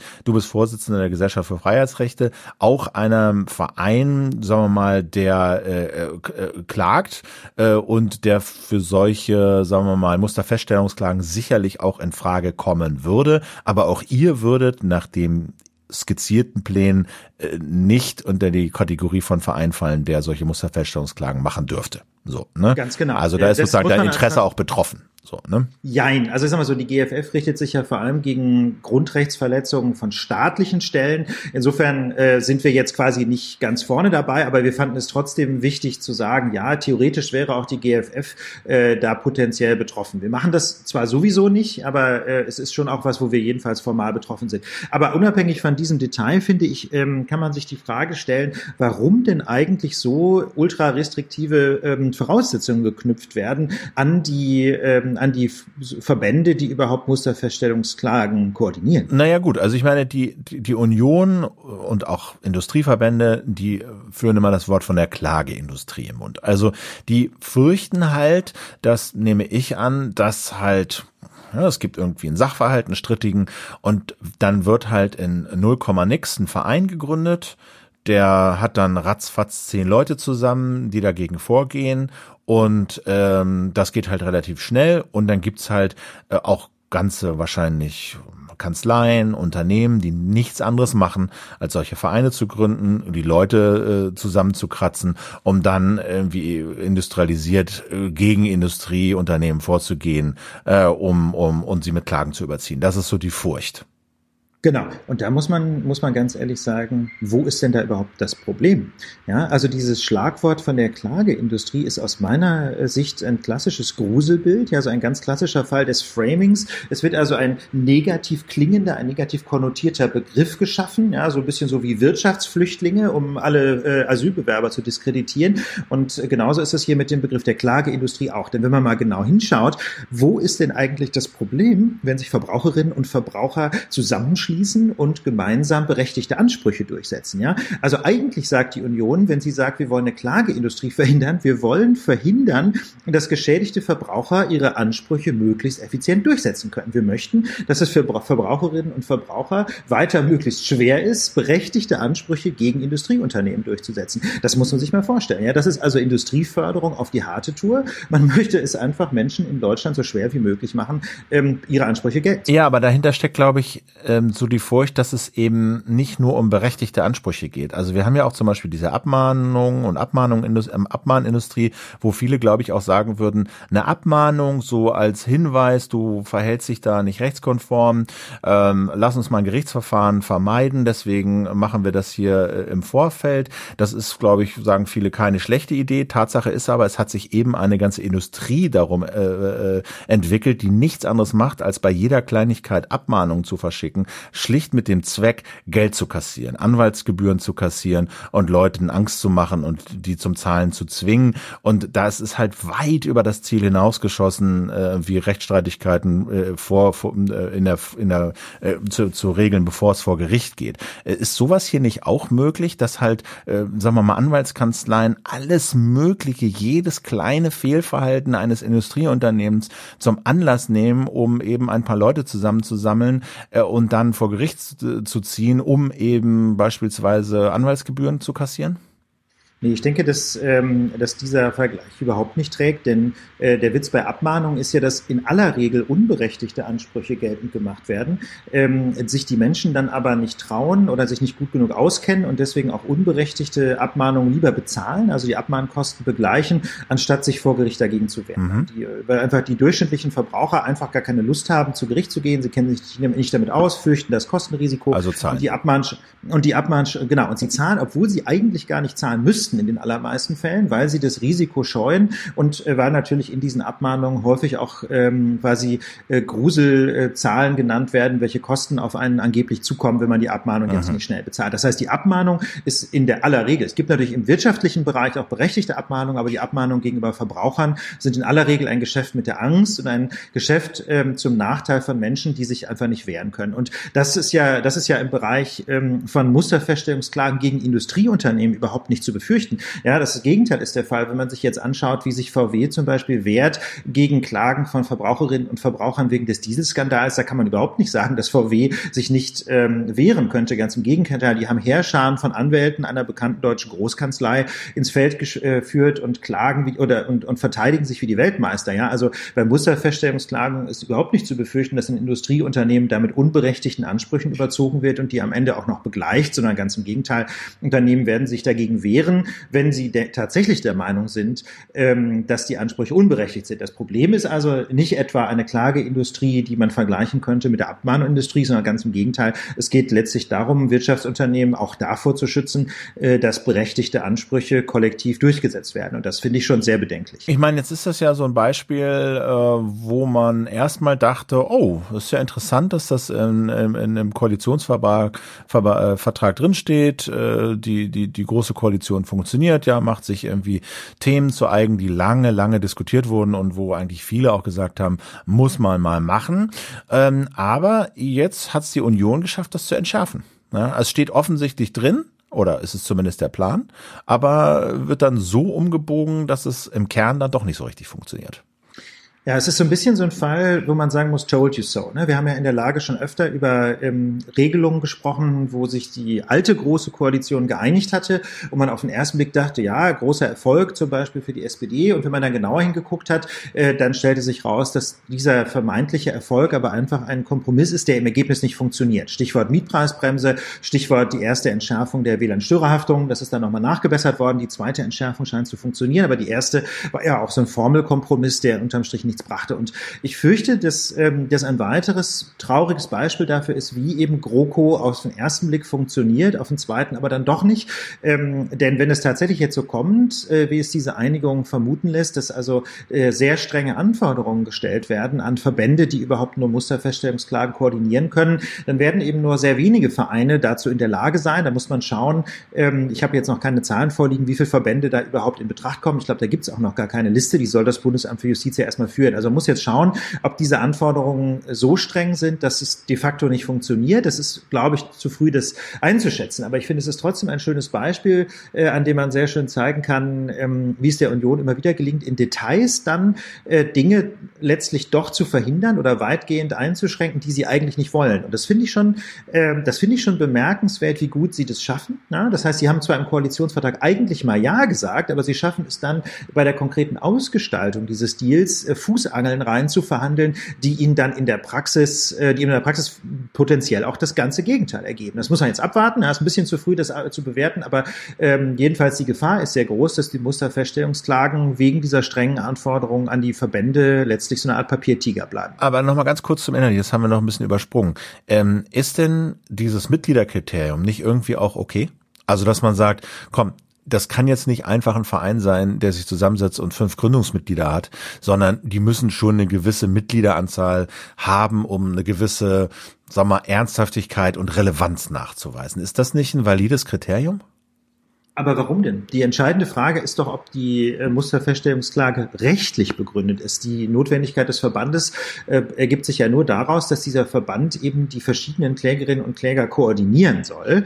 Ähm, und dazu braucht es ja nicht eine bestimmte Mitgliederzahl. Ja, ein Verband ist ja nicht deswegen effizienter, wenn mit einmal 350 Leute da äh, Mitglied sind oder wenn er mindestens vier Jahre alt ist, sondern die entscheidende Frage ist doch, ähm, ob der seine Arbeit gut machen kann. Und es gibt große Verbände mit sehr vielen Mitgliedern, die nur auf dem Papier existieren und es gibt kleine Verbände, jetzt vielleicht doch mal das Beispiel GFF mit nicht mal 30 Mitgliedern, ähm, die nach meinem Dafürhalten jedenfalls sehr, sehr gut funktionieren. Deutsche Umwelthilfe ja, ist auch ein Beispiel, haben auch nicht viele Mitglieder, eben haben wir 70, gesagt. 70, glaube ich, ne? ne? oder so. So. Ja, genau. Und, ja, und machen also ich finde diese Beispiele, guten Job. Ihr, Genau, und ich meine, die, wenn man sich die Verfassungsbeschwerden der GFF anschaut, stehen ja auf unserer Homepage, kann jeder lesen. Ne? Da hat es, haben jetzt also Verfassungsrichter gerade äh, vor kurzem auf der Jahrespressekonferenz gesagt, dass die inhaltlich von außerordentlicher Qualität seien. Ja? Und wir sind noch keine vier Jahre alt und wir haben keine 350 Mitglieder. Das heißt also, äh, bei aller Bescheidenheit, aber die juristische Arbeit, die wir da machen, die halten die Verfassungsrichter, wenn, wenn sie gefragt werden, offensichtlich für sehr, sehr gut. Und ähm, dann denke ich, ist über das Kriterium 350 und vier Jahre ist im Grunde damit alles gesagt das ist eben gerade nicht aussagekräftig dafür, ob ein Verband juristisch eine gute Arbeit macht. Ähm, wir kommen jetzt zu einem etwas technischen Thema, was wir aber zum Anlass nehmen wollen, um ja nochmal ein bisschen ähm, auch auf Fragen einzugehen, die so im Laufe der Zeit immer mal wieder eintrudeln von allgemeiner Relevanz. Also der, der konkrete Anlass ist, ähm, dass Twitter einen Fehler gemacht hat, wie sie ganz offensichtlich und offen schreiben äh, in ihrer Passwortverwaltung. Äh, und das werden viele von euch jetzt auch gelesen haben in einer E-Mail, die dieser Tage heute, gestern so rumging. Und da steht drin, wenn du ein Passwort für deinen Twitter-Account festlegst, verwenden wir eine Technologie, die es verschleiert damit es niemand im Unternehmen lesen kann. Also auch bei Twitter soll niemand dein Passwort lesen können. Das ist Standard, das ist auch gut. Wir haben, heißt es weiter, kürzlich einen Fehler entdeckt bei dem Passwörter in einem internen Protokoll offengelegt wurden. Also anders als geplant konnten also auch Twitter-Mitarbeiter offensichtlich dieses Passwort lesen. Und dann heißt es weiter, wir haben den Fehler behoben und unsere Untersuchungen zeigen keinen Hinweis auf eine Sicherheitsverletzung oder einen Missbrauch durch irgendjemand. Also sie waren lesbar, aber es gibt offensichtlich keine Hinweise, dass das auch missbraucht wurde. Und ähm, das, wie gesagt, ist tatsächlich ein Problem. Eigentlich hat Twitter alles richtig gemacht und so ein Industriestandard äh, umgesetzt, in dem halt Passwörter, die man dort eingibt, und das gilt eben für viele andere Unternehmen auch, die werden halt nicht als das Passwort so Wort für Wort in Klartext auf deren Servern äh, gespeichert, sondern sie werden eben äh, gehasht, also verschlüsselt, äh, so dass es einfach nicht möglich ist, äh, dieses Passwort für, für andere Leute äh, zu lesen. Und dabei ist was schiefgegangen. Erstmal kann man sagen, der Umgang damit ist erstmal okay, würde ich sagen, oder ja. Ulf, dass Sie ja. sagen, wir haben Fehler gemacht und ihr müsst jetzt ein neues Passwort anlegen, oder? Genau, also ich finde den Umgang sogar sehr professionell, denn wenn man ehrlich ist, handelt es sich ja noch nicht mal um ähm, einen Leak. Ja, es sind also keine Daten, soweit man weiß, jedenfalls keine Daten aus dem Twitter-Unternehmen rausgelangt, irgendwie äh, zirkulieren im Internet oder so, das ist nicht passiert, sondern es gab ein internes Protokoll, also mutmaßlich so eine Art Logfile, ja, wo man, wo man als, äh, als Betreiber eines Systems quasi so mitprotokolliert, was das System macht, so ein Logbuch quasi für ein IT-System und da standen die Passwörter äh, im Klartext drin. Das hat vermutlich einfach jemand während der Entwicklungsphase mal so eingestellt und dann vergessen, das für den, für den äh, Realbetrieb wieder rauszunehmen, dieses, Pass, äh, dieses Passwort-Logging. Das passiert, ja, ist ein ärgerlicher Fehler, aber äh, wenn man ehrlich ist, zunächst mal noch gar kein Sicherheitsproblem. Insofern finde ich es sehr fair, dass Twitter da alle User angeschrieben hat. So, ne? also das heißt, sie sind nicht veröffentlicht worden und soweit man weiß, nicht geleakt worden. Aber äh, Twitter fordert eben jetzt alle auf, das Passwort zu ändern und vor allen Dingen, und das ist eben das Zentrale, auch alle Passwörter oder all, bei allen Diensten das Passwort zu ändern, wo man eben dieses Passwort verwendet hat, das man auch bei Twitter verwendet hat. Und da steckt halt eine Menge drin. Da muss man halt sagen, ein richtiger Hinweis und der Hinweis, don't do it. Macht ja, genau, oder? Für jedes, ja. für jedes Ding ein Passwort, weil wenn das, wenn ihr für das alle ja, Dienste dasselbe Passwort verwendet und ein Dienst liegt seine Sachen, seine eure Zugangsdaten ins Internet, dann gibt es natürlich Bots, die diese Daten einsammeln und die eure E-Mail und das betreffende Passwort bei allen Diensten automatisiert prüfen, die da so im Internet rumlaufen. Und wenn ihr halt bei allen dasselbe E-Mail, okay, aber dasselbe Passwort verwendet, dann werden halt reihenweise eure Accounts übernommen. Genau, und das muss man sich nochmal ganz kurz überlegen bei der Relevanz. Ne? Also wie gesagt, noch sind ja gar keine Daten ins Internet gewandert von Twitter, aber stellen wir uns mal vor, jetzt würde so ein Logfile ins Internet geraten. Das heißt, dann wären diese Passwörter öffentlich oder jedenfalls für irgendwelche Hacker verfügbar und ähm, dann könnte zunächst mal ja nur euer Twitter-Account übernommen werden. Das wäre jetzt irgendwie tödlich, äh, äh, doof, aber nicht so richtig tödlich. Ja, also ist schon nicht so schön, wenn der Twitter-Account geklaut wird, wenn dann noch irgendjemand im eigenen Namen was postet, nicht so schön.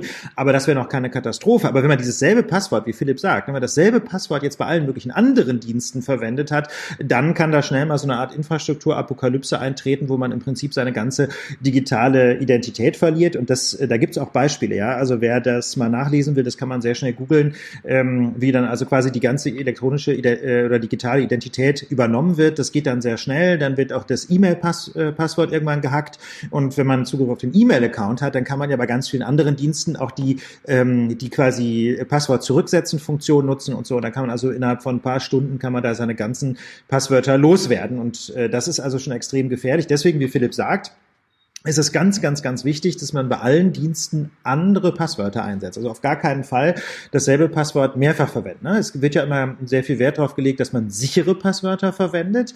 Ähm, aber das ist eben nicht die einzige Lösung. Ne? Wenn man ein sicheres Passwort verwendet, das aber überall, ähm, dann ist man fast genauso verwundbar wie bei einem äh, sehr unsicheren Passwort. Einfach deswegen, weil auch ein sicheres Passwort mal durch einen Fehler eines Dienstleisters ins Internet liegen kann. Deswegen ganz wichtig, überall andere Passwörter. Und ähm, wir das jetzt so ein bisschen aufwärmen, ist, weil wir einen konkreten Tipp haben, wie das geht. Also normalerweise muss man ja ehrlich sagen, ist das äh, für uns Menschen, glaube ich, nicht so einfach möglich, äh, für alle Dienste andere Passwörter zu verwenden. Deswegen machen wir das aus Bequemlichkeit nicht. Und da gibt es aber einen Ausweg, und zwar indem man einen sogenannten Passwortmanager einsetzt. Es gibt also Softwarelösungen, die es extrem komfortabel machen, dass man für jeden Anbieter ein anderes Passwort verwendet.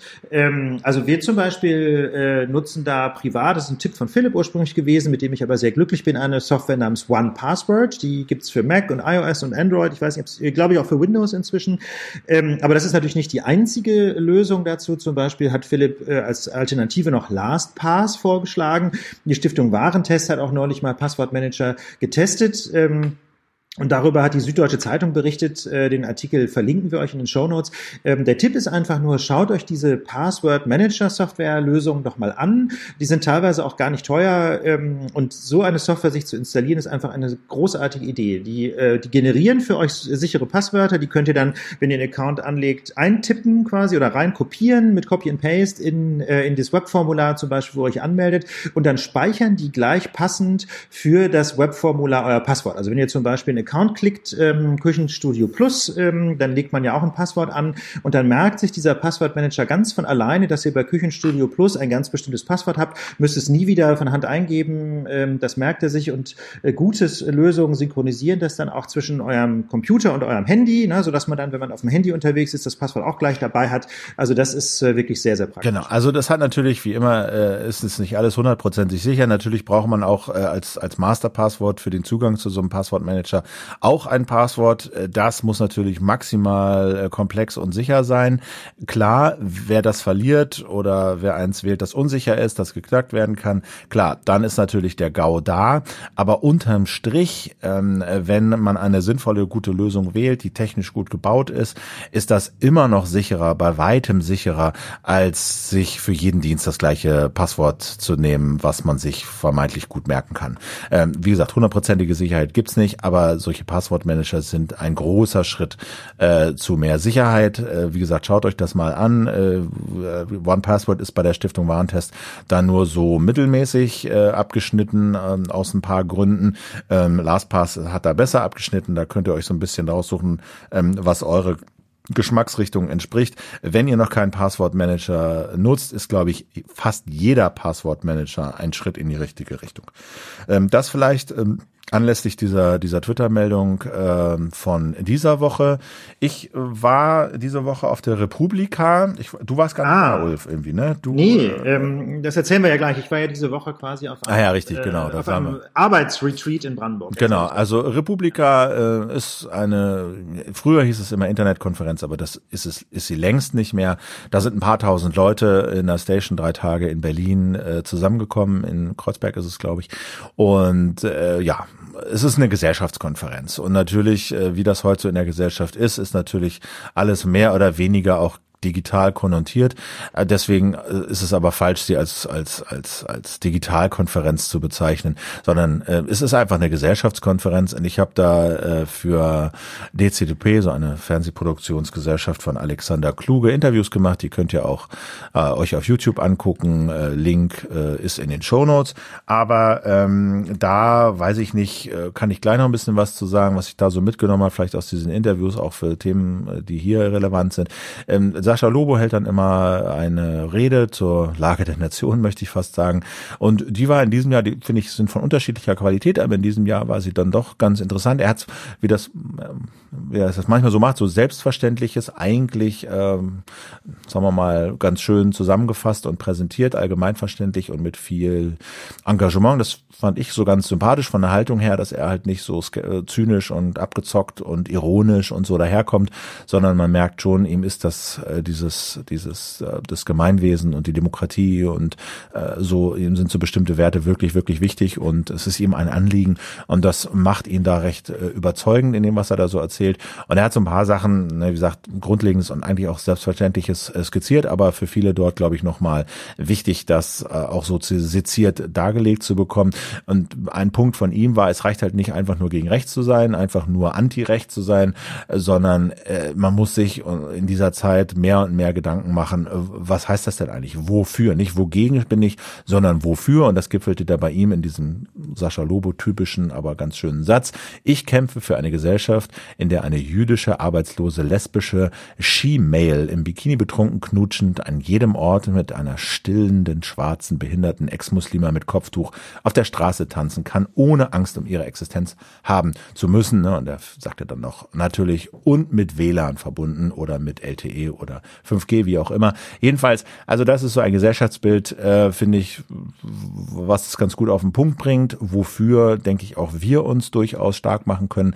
Und er hängte dann so ran, dass es eben nicht um eine Leitkultur geht, weil Kultur eben was ist, was ne, sich so an Vergangenem festklammert, an Gewohntem festklammert, sondern es geht um Leitwerte. Und das ist ja auch eine Sache, die wir hier schon öfter skizziert haben. Mhm. Ich finde es ganz interessant, dass du den Lobo-Satz zitierst, weil uns das möglicherweise wieder die äh, Reaktion eintragen wird, ähm, dass das ja irgendwie so ein, quasi so Werte aus der Berliner Blase sind. Ne? Und deswegen, also wenn man das sich so äh, die lesbische Ski-Mail und so, da kann man natürlich jetzt sagen, ja, da haben, hat vielleicht jetzt nicht jeder äh, direkt Verständnis dafür oder nicht jedem erscheint das wichtig. Und deswegen würde ich es gerne noch mal so ein bisschen kontextualisieren. Bitte. Es geht jetzt nicht, ja. es geht nicht darum, ähm, dass man jetzt irgendwie bewusst provozieren muss oder so. Ne? Darum geht es überhaupt nicht, sondern es geht einfach darum, dass man dass wir uns gesellschaftlich ähm, hinentwickeln zu einem Klima der Toleranz, ne, wo man einfach andere Lebensentwürfe einfach mal hinnimmt und einfach sagt, das ist in Ordnung, wie sie ist. Ne? Denn mal ganz ehrlich, dass es da so eine lesbische Ski-Mail im Bikini gibt, möglicherweise noch mit Leoprint auf dem Bikini,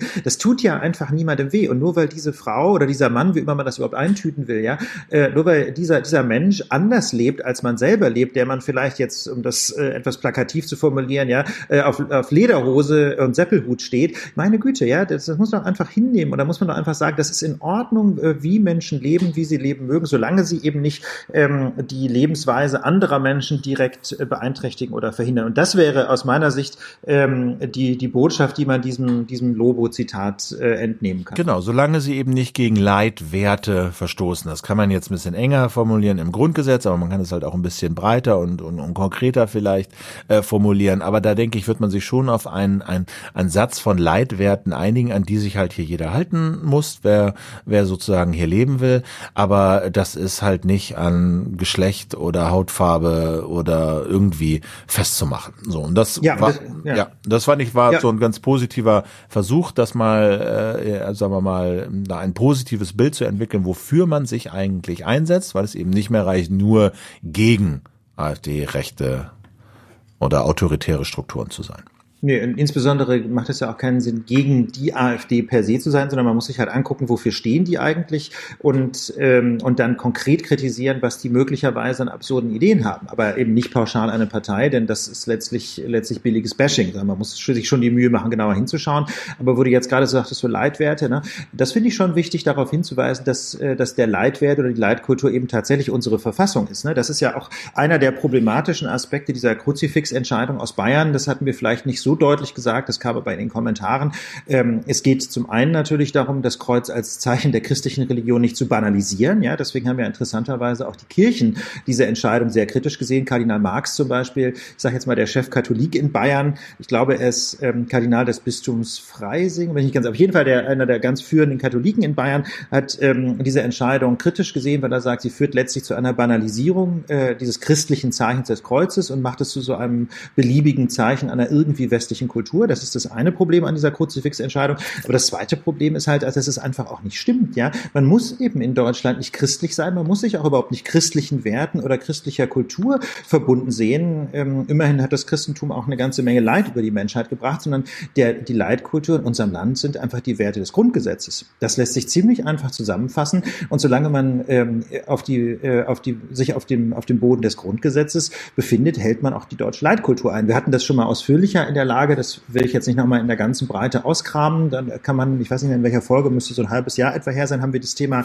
Leitkultur und Verfassungspatriotismus schon mal ausführlich besprochen. Kann man ja nochmal nachhören. Auf jeden Fall, das ist, glaube ich, die Quintessenz. Das Grundgesetz gibt, äh, gibt den Spielraum vor, ähm, was zu den deutschen Leitkult, äh, zur deutschen Leitkultur, zu den deutschen Werten gehört und nicht irgendwelche, ähm, irgendwelche kulturellen Vorstellungen aus Oberbayern, die ja letztlich auch dann viele Menschen ausschließen. Eben vielleicht die lesbische Schiemail in Bikini. Ja, und äh, ein, ein, also wie gesagt, mein Problem mit der Republika ist, oder beziehungsweise mit meiner Präsenz auf der Republika ist, ich bin ja wirklich jedes Jahr, ist, dass ich wenig, wenig Talks höre. Also da gibt's ja wahnsinnig viele äh, Workshops und Vorträge, sondern dass ich halt da im Kern äh, irgendwo sitze und halt mit schon auch interessanten Leuten spreche, aber Interviews mache, aber eben von der von dem Kernprogramm wenig mitbekomme. Und trotzdem ist mir aber schon, weil ich ja da auch mit Speakern rede, aufgefallen, dass es so einen roten Faden gibt. Und ich finde ja Motti für solche Veranstaltungen immer so ein bisschen an den Haaren herbeigezogen, ganz oft. Hier war das Motto jetzt Pop, äh, Power of the People, glaube ich, ist sozusagen die Langform davon.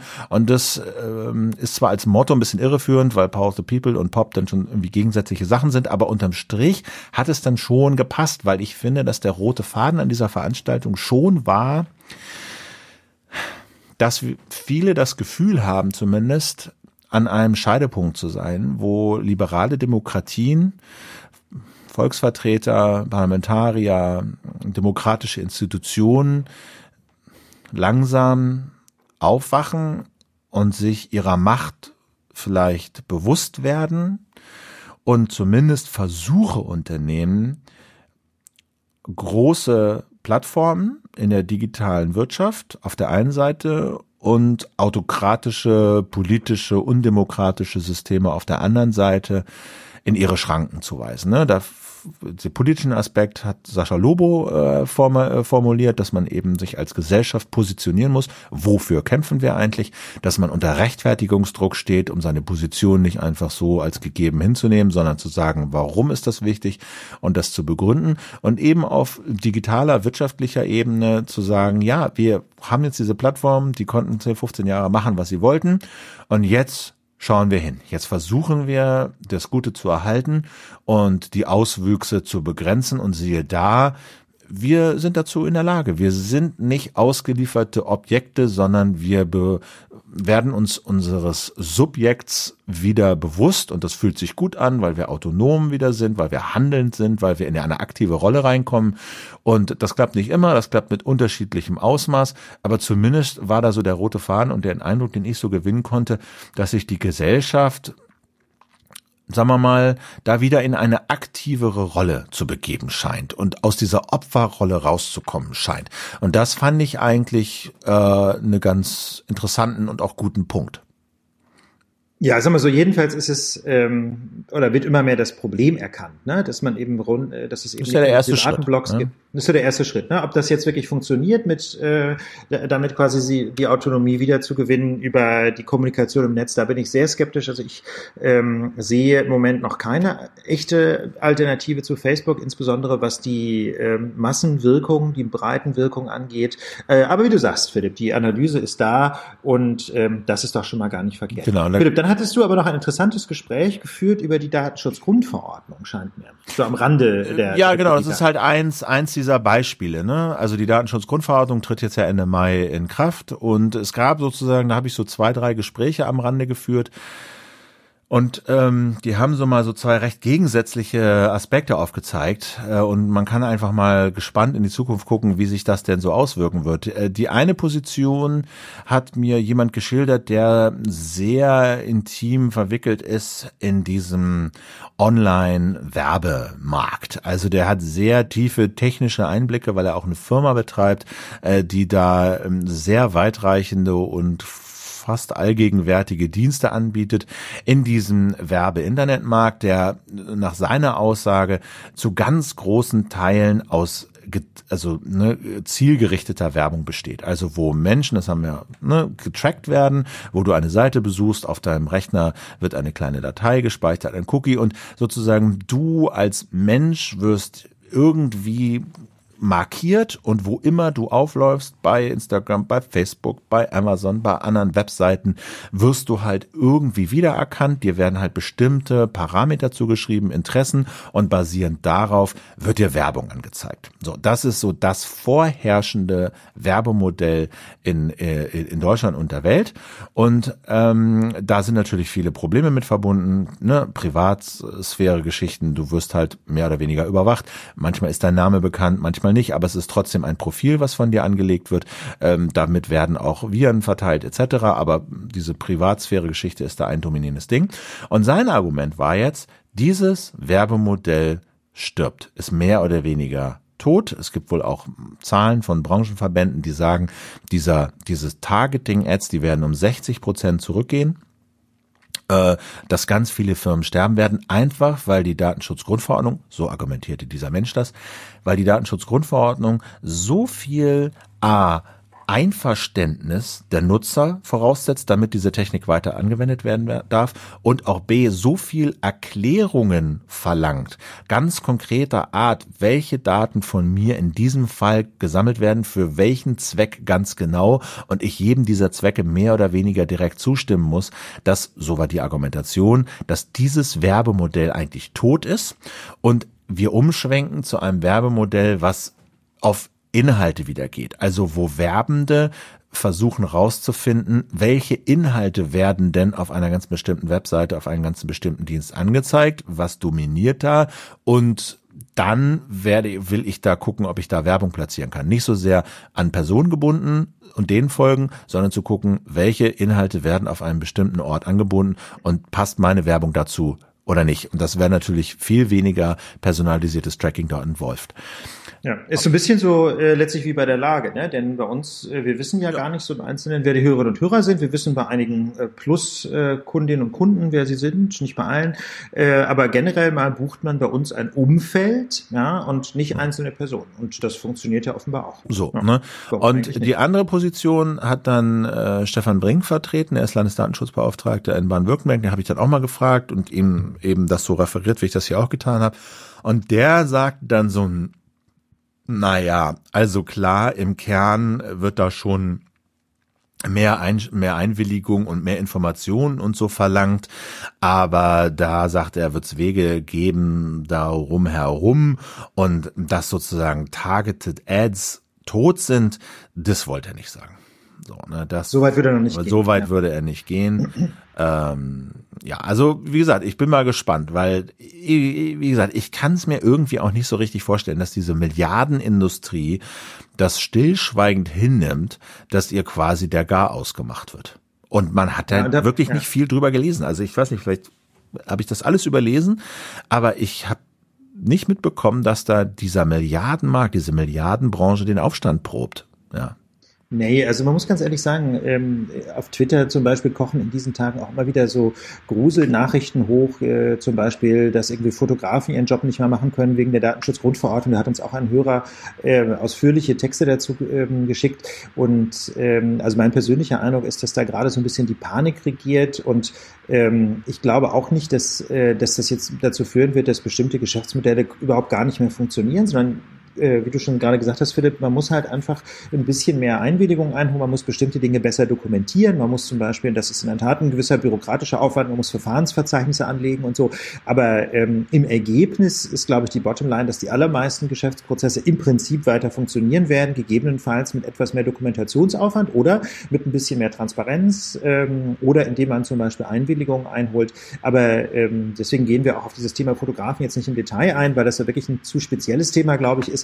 Ähm, im Ergebnis funktioniert alles schon. Was man allerdings sagen muss, ist, dass äh, dem, gerade auch den nationalen Gesetzgeber im Bereich Pressefreiheit äh, und Datenschutz da eine große Verantwortung trifft. Ähm, denn äh, es gibt schon bestimmte Regelungen in der Datenschutzgrundverordnung, die mit der Pressefreiheit nicht so ohne weiteres vereinbar sind. Also insbesondere äh, gibt es Regeln, die sich zumindest so auslesen lassen, dass Journalisten Auskunft geben müssen über ihre äh, Informationsquellen. Ja? Und das wäre natürlich mit dem Redaktionsgeheimnis überhaupt nicht vereinbar. Ähm, man stelle sich vor, wenn jemand einen äh, Journalisten zwingen könnte, offenzulegen, von welchem Whistleblower er bestimmte Informationen bekommen hat. So kann man die Datenschutzgrundverordnung im Prinzip auslegen.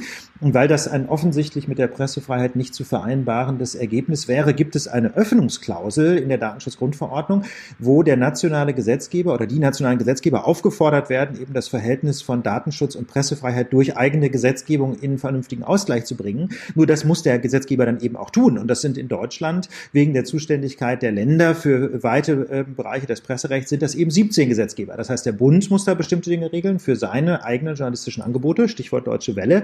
Und ähm, ansonsten müssen es die Landesgesetzgeber tun. Und da muss man sagen, regiert bundesweit weitgehend auch die Schlamperei. Also wir können jetzt nicht die Rechtslage in 16 Ländern im Einzelnen darstellen, aber ähm, ich habe mit Stefan Brink zusammen mit dem Landesdatenschutzbeauftragten von Baden-Württemberg im Januar einen Vortrag gehalten auf einer Presserechtstagung in Frankfurt und habe da schon oder da haben wir gemeinsam schon auf das Problem hingewiesen. Ähm, und es ist einfach so, dass die Landesgesetzgeber das teilweise verschlafen, das Problem, und einfach äh, Pressefreiheit und Datenschutz nicht in einen vernünftigen Ausgleich bringen. Und das heißt also, in der Anfangszeit äh, kann es durchaus sein, ähm, dass es da Reibungsverluste gibt. Aber da ist die, äh, ist, wie soll ich sagen, schuldig eigentlich nicht die Datenschutzgrundverordnung, sondern das kann man nicht anders bezeichnen, die Schlamperei der Landesgesetzgeber insbesondere. Okay.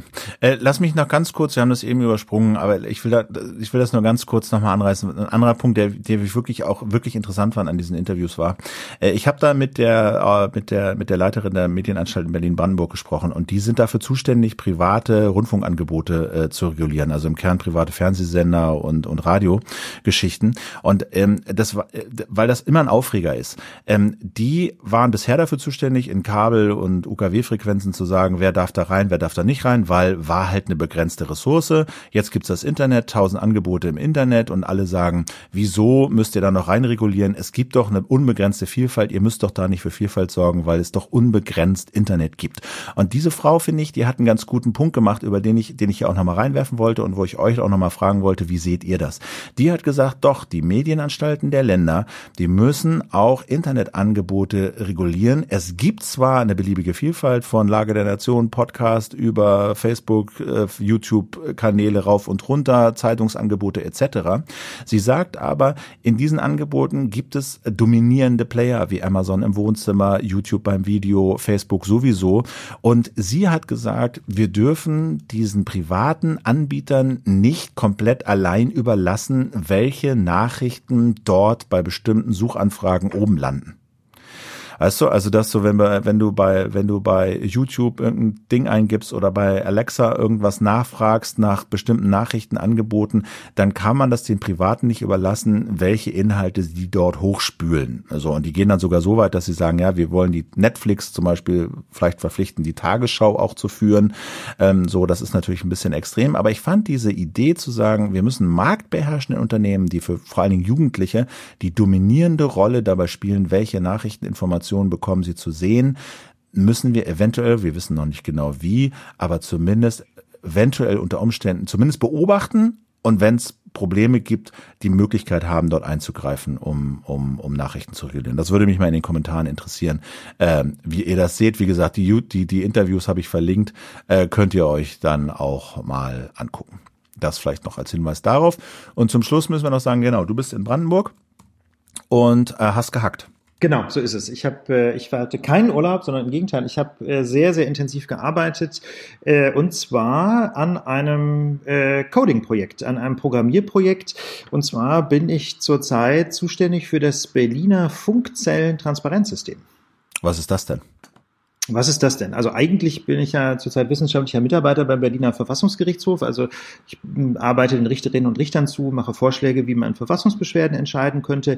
Ähm, Im Moment aber bin ich von dieser Arbeit freigestellt und ähm, quasi weitergereicht an die Senatsverwaltung für Justiz, äh, Verbraucherschutz und Antidiskriminierung in Berlin, um eben dieses Berliner Funkzellenabfrage-Transparenzsystem zu bauen oder kurz das FTS.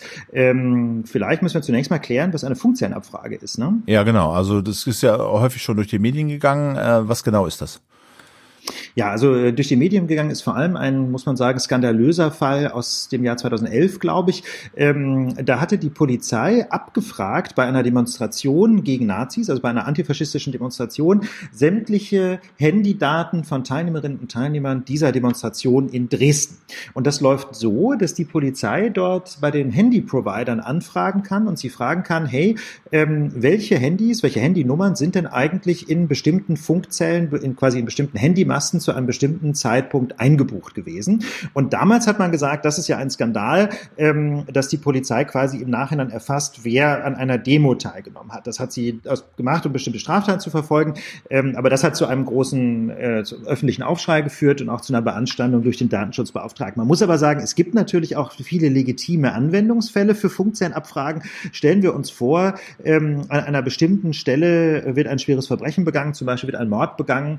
Ähm, dann kann es, denke ich, schon Sinn machen, dass man einfach mal bei den Providern abfragt, welche Handys waren in dieser Funkzelle eingebucht. Das alleine gibt natürlich noch keinen Hinweis auf den Täter oder auf die Täterin. Aber wenn man einen Verdächtigen hat und kann dann noch sagen, okay, dessen Handy war zu der Zeit auch in der Funkzelle eingebucht, ähm, dann kann das natürlich ein wichtiges Indiz sein in der Beweisführung des Gerichts. Und es gibt noch einen zweiten Anwendungsfall, das sind so Serienstraftaten. Also stellen wir uns vor, ähm, es gab irgendwie fünf Banküberfälle. Ähm, dann ist es natürlich interessant zu schauen, ob äh, in allen allen Funkzellen rund um diese fünf Bankfilialen möglicherweise ein dasselbe Handy eingebucht war. Das nennt man einen sogenannten Kreuztreffer. Ja, dann kann man, kann man auf den Gedanken kommen, dass das möglicherweise ein Mensch war, der was mit diesen Überfällen zu tun hat, wenn der eben an allen fünf Tatorten eingebucht war. Und äh, das Berliner Abgeordnetenhaus hat ja jetzt 2014 äh, beschlossen, eine Software irgendwie einzuführen, an der du jetzt bastelst. Was genau äh, soll da gebaut werden?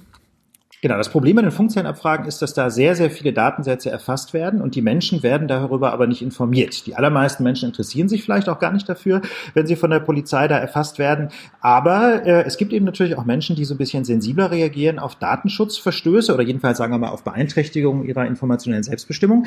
Und die hatten bislang keine Möglichkeit überhaupt zu erfahren, was passiert. Ja, die Staatsanwaltschaft hat normalerweise ähm, allenfalls die Menschen benachrichtigt, gegen die konkrete Ermittlungen geführt sind, aber die da quasi so Kollateralschäden waren bei den Funkzellenabfragen, die haben das nicht erfahren. Und da hat Berlin beschlossen, wie gesagt, Abgeordnetenhaus 2014, wir wollen mehr Transparenz wagen. Wir wollen jetzt nicht alle Leute informieren, die da äh, ins Raster geraten.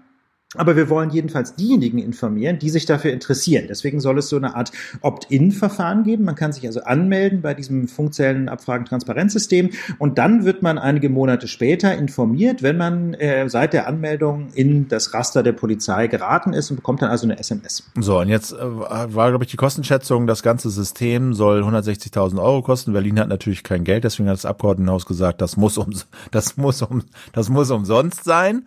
So, wir wollen das, das haben, aber, aber, aber darf nichts kosten. So, und äh, auch dafür, das ist natürlich jetzt in Berlin kein neues Argument und deswegen hat man natürlich auch dafür eine Lösung gefunden, nämlich die Justiz baut das selber. Und äh, wer genau. in der Justiz könnte das besser als du?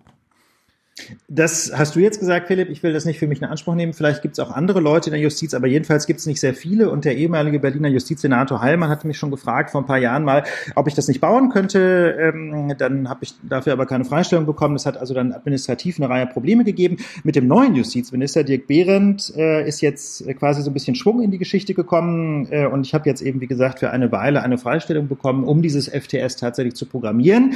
Und um das äh, quasi konzentriert machen zu können, war ich jetzt eben ein paar Tage hier in Brandenburg, in einem übrigens sehr, sehr schönen ähm, Haus, äh, so einem kleinen Institut, das hier ganz mitten im Wald, aber mit gutem Internetanschluss tatsächlich äh, existiert, ähm, das quasi Initiativen unterstützt, ähm, die, ähm, die sich für, für das Gemeinwohl einsetzen. Und in diesem Fall äh, geht es vor allem um Transparenz ähm, für, für Ermittlungsmethoden der Polizei. Deswegen war ich jetzt also eine Woche in Brandenburg, habe äh, hier im Wesentlichen programmiert und ähm, was auch sehr, sehr spannend ist, ähm, das ganze System muss natürlich ausgiebig getestet werden. Und da äh, hätte ich persönlich eine Bitte, und zwar, wenn ihr bereit wärt, gegebenenfalls äh, euch ähm, zur Verfügung zu stellen und das einfach zu schauen, ob das System aus der Anwendersicht vernünftig funktioniert, ob das verständlich ist, ob die Nachrichten, die ihr bekommt, ob die Sinn machen, ähm, dann würde ich euch einladen, euch da einzutragen als potenzielle Tester dieses Systems. Wir haben eine Homepage geschaltet, die heißt fza.berlin, also FZA, die drei Buchstaben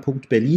Ähm, da gibt es einen Klick, dass man sich eintragen kann in eine Testerliste und dann schreiben wir euch äh, in den nächsten Wochen irgendwann mal an, wenn es losgeht mit dem öffentlichen Test dieses Systems. Versprochen, selbstverständlich werden wir nicht Namen, E-Mail-Adressen und Handynummern zuordnen. Ja, das wird also selbstverständlich unter Beachtung aller datenschutzrechtlichen Vorschriften getestet werden. Aber ich wäre euch sehr dankbar, ähm, insbesondere wenn ihr aus der Region Berlin-Brandenburg stammt, wenn ihr euch mal eintragt als Testerin, Tester des äh,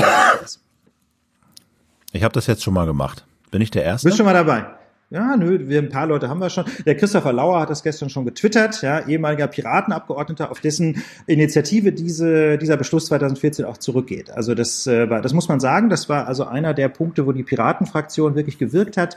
Äh, der Beschluss ist formal äh, zwar von der damaligen GroKo Schwarz-Rot in Berlin initiiert worden, hat sich sehr stark gemacht, zum Beispiel der SPD-Abgeordnete Sven Kohlmeier, der Datenschutzexperte der SPD-Fraktion, ähm, und auch Herr Heilmann hat immerhin mitgemacht damals, der alte Senator, der CDU-Senator. Ähm, aber die ursprüngliche Idee stammt vor allem von den Piraten und gerade Christopher Lauer hat als damaliger innenpolitischer Sprecher das Thema sehr konsequent verfolgt. Insofern ist das auch ein Stück weit sein System und er hat diesen Link auch schon getwittert. Deswegen so ein paar Dutzend Leute haben sich schon angemeldet. Aber ich habe so die Hoffnung, dass wir äh, mit, äh, mit der Ankündigung des Systems in der Lage vielleicht ein paar hundert Leute finden, die wir dafür brauchen. Wunderbar. Ich würde sagen, damit haben wir's. Ja, ich denke auch, die Lage der Nation ist abschließend und erschöpfend erörtert. Ähm, ja, hat genau. viel Spaß gemacht, Philipp. Genau, also ich überlege gerade noch, ob wir noch irgendwelche äh, Announcements äh, zu machen haben. Klar, Nö, Tickets Leipzig, könnt ihr euch klicken. Äh, wie sind gesagt, noch sind glaube ich noch waren ein paar da. mal aus, ne? Waren mal aus. Genau, Essen haben wir jetzt eingetütet in der Kreuzkirche. Da äh, wird's jetzt demnächst ah, sehr auch. schön. Genau, das ist glaube ich im Oktober irgendwann. Ähm, das ich äh, da meine 13. 13. Oktober glaube ich war das. 13. Ne? Oktober. Genau, genau, hatten wir uns geeinigt.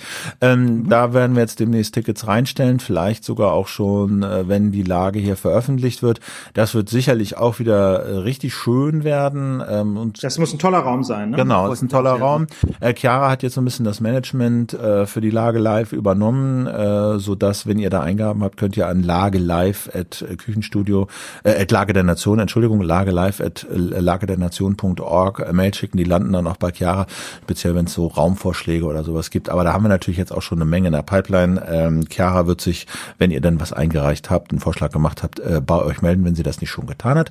Ähm, da auch vielen Dank an Chiara für die gute Arbeit.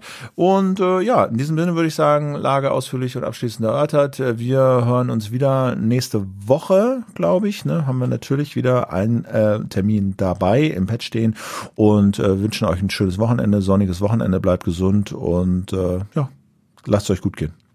Genau, ne? schönes Wochenende, guten Start in die Woche. Wenn ihr Lust habt, schenkt uns fünf Sternchen bei iTunes und bleibt uns gewogen. Viel Spaß mit der Lage. Bis bald. Bis dann, ciao.